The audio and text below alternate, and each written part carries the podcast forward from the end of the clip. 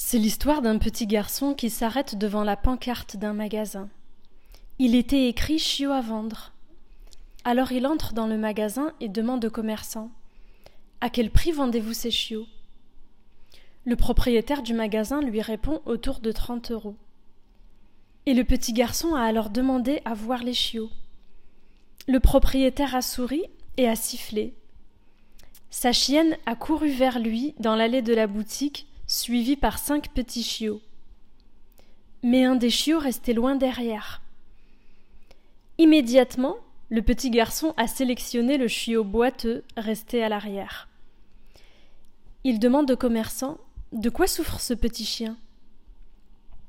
L'homme lui explique qu'à sa naissance, le vétérinaire lui a annoncé que le chiot avait une malformation de la hanche.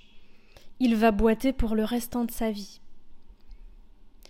Le petit garçon s'est enthousiasmé et lui dit C'est celui-là que je veux acheter. Et l'homme lui a répondu Mais non, tu ne peux pas acheter ce petit chien, voyons. Si tu le veux vraiment, je te le donne. Alors le petit garçon était bouleversé. Je ne veux pas que vous me le donniez. Il vaut tout autant que les autres, et je vous paierai le plein prix. L'homme lui a répondu Mais tu ne peux pas acheter ce chien pour de vrai. Il ne sera jamais capable de courir, de sauter et de jouer. Tu devrais en choisir un autre. Alors le petit garçon se penche vers le bas et montre au commerçant sa jambe amputée. Moi non plus je ne pourrai jamais courir. Ce petit chien aura besoin de quelqu'un qui le comprenne.